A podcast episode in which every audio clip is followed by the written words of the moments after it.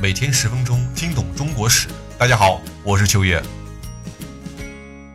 悔恨当初一念差，黄袍换却自袈裟。正本西方一纳子，因何落入帝王家？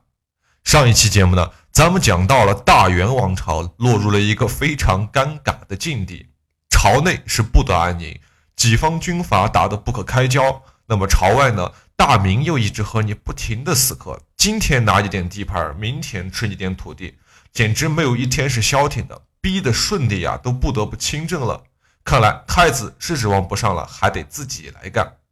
结果没有过多久啊，就得到一个消息，说是山东给丢了，四路军阀是死的死，逃的逃，除了躲在太原城不出来的王保保以外，整个国家就没有什么现成的战斗力了。这玩意儿给顺帝给吓的呀！莫高的兵败消息啊传至大都，元廷震惊，他赶忙下诏罢去了大夫军院。太子的这一套，哎，眼看是玩不转了，并且杀掉了几个出主意建立辅军院的那几个人，以此向王保保谢罪啊！这是皇帝向一个大臣，或者说皇帝向一个军阀谢罪的时候。那王保保可得了意了，是吧？亲自写书信向顺帝自称忠诚。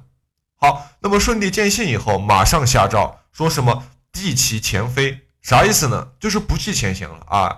大哥不怪罪你了，恢复了你以前所有的封爵。但是呀，这一切都来得太晚了。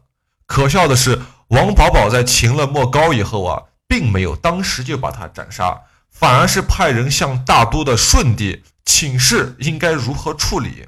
那顺帝肯定心领神会，是吧？原来你是想让我配合你演一下子，那可以啊，我最在行这个了，是不是？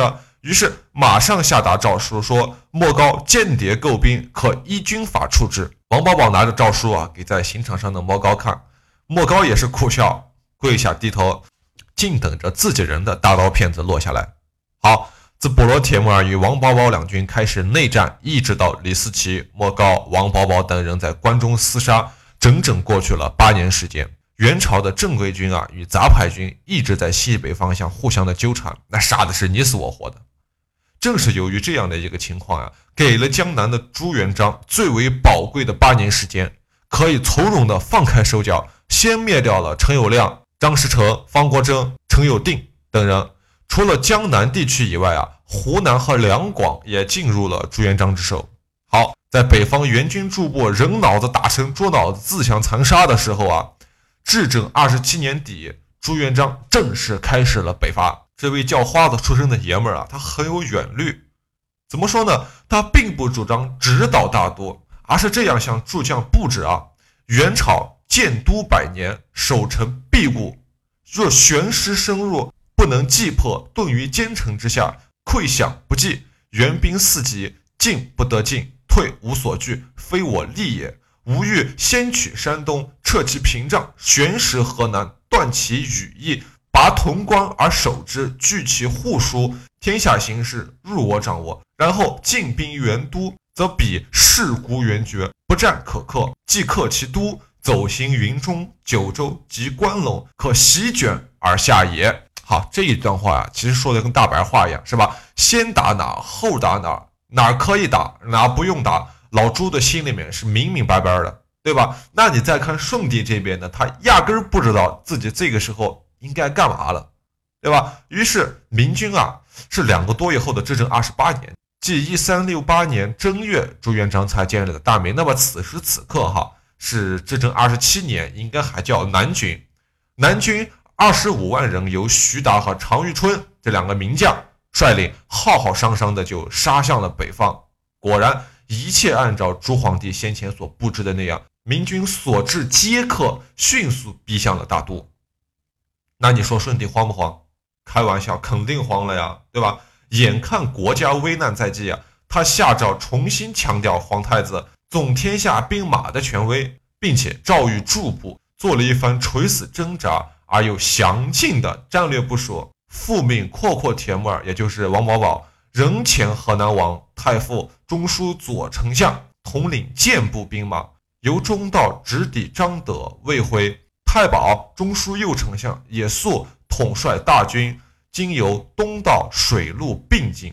少保陕西行省左丞相，秃罗，统帅关陕驻军，东出潼关，攻取河洛。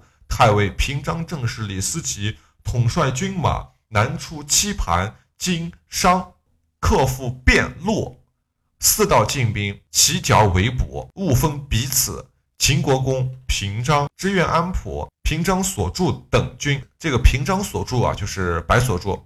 东西部列太尉辽阳左丞相野心不花，郡王支援后孙等军。汉遇海口，皇太子爱由十里达拉西总天下兵马，裁决数务，俱如前兆。好，说了这么一大堆啊，其实也跟大白话一样，就是各种部署。您可以仔细的比较一下舜帝和老朱这两道军令。舜帝这个就要显得勉强很多，怎么呢？他很大的一部分力气是花在让手下之间不要互相争执的这个事情上。就比如有一句话叫“勿分彼此”，格外显得像老人教育孩子一样。那王宝宝接诏后呢，其实并没有遵照而行，对吧？哎，我就不听你的，都到这个节骨眼了，哪还轮着你一个没权没势的皇上说话？是不是？所以他还是向云中啊，就是今天的山西大同方向进发，就是要向西走。哎，其帐下有不少人就狐疑道：“问他丞相，您率师秦王，应该出井进口，向征定，就是今天的河北正定啊，与在河间的野宿河军一处，以此可解阻南军，就是明军。如果如果出云中，再转大都。”于其千里，这怎么能行呢？是吧？王保保还想敷衍一下，说是我悄悄提军从紫荆关西入，出其不意，有啥不好？是吧？倒是他旁边的这时候那个那个那个叫孙恒的啊谋士一语挑明了，他说朝廷啊开了军府院，步步要杀我们丞相，现在市集又要诏令我们去秦王，哎，我们驻军在云中啊，就是想做官成败，是不是？进言者听到这话，那还说啥呀？对吧？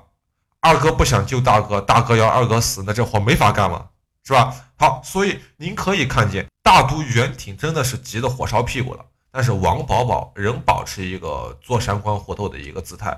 援军其余的诸将可以推想，有一个靠谱的吗？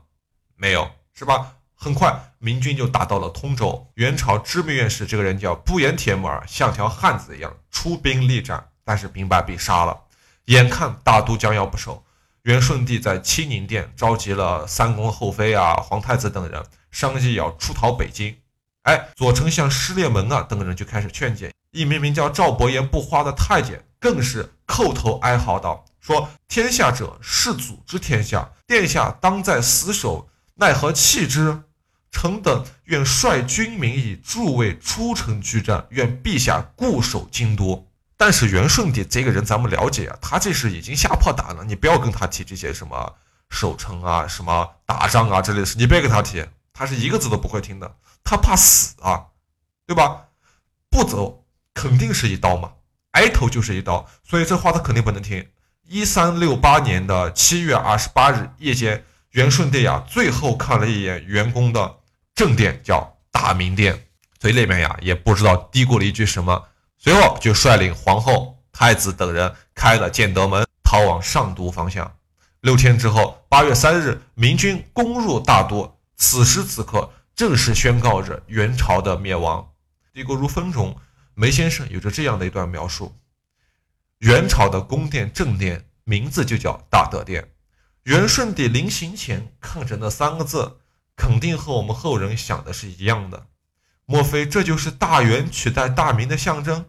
其实呀，如同大元取自《易经》“大灾前元”之语是一样的，元朝的大明殿也是出自《易经》乾卦的彖辞，叫“大明始终”。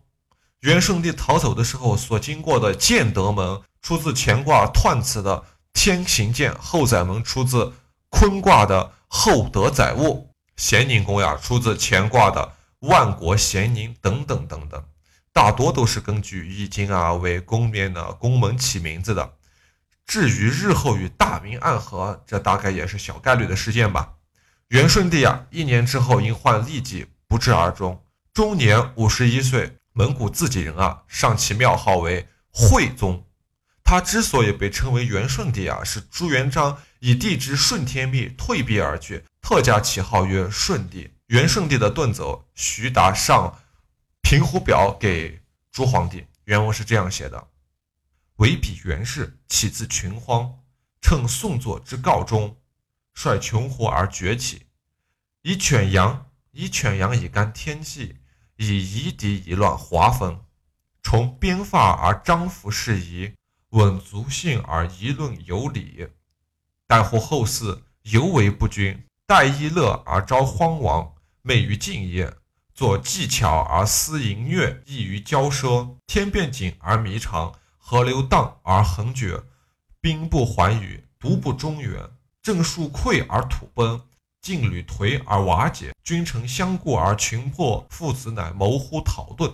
召集内殿之嫔妃，夜走北门之车马。臣这个臣指的是徐达自己。与玉春指的就是常遇春，已于八月二日勒兵入其都城。百年汉族郁结之气啊，竟能在这一篇文章中一泻而出；百年大元浩荡之气啊，也竟在这一夜动荡之中土崩瓦解。元朝自顺帝跑出大都后。标志着蒙古人在中国统治的结束。日后再提及这个流亡的政权，也就只能称其为北元了，名称鞑靼。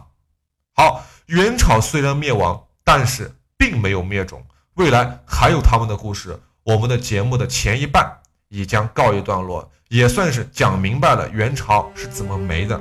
接下来，在我们梳理完最后一点故事之后，继续换一个角度为您讲述大明。是怎么来的？好，感谢您的收听，我是秋野。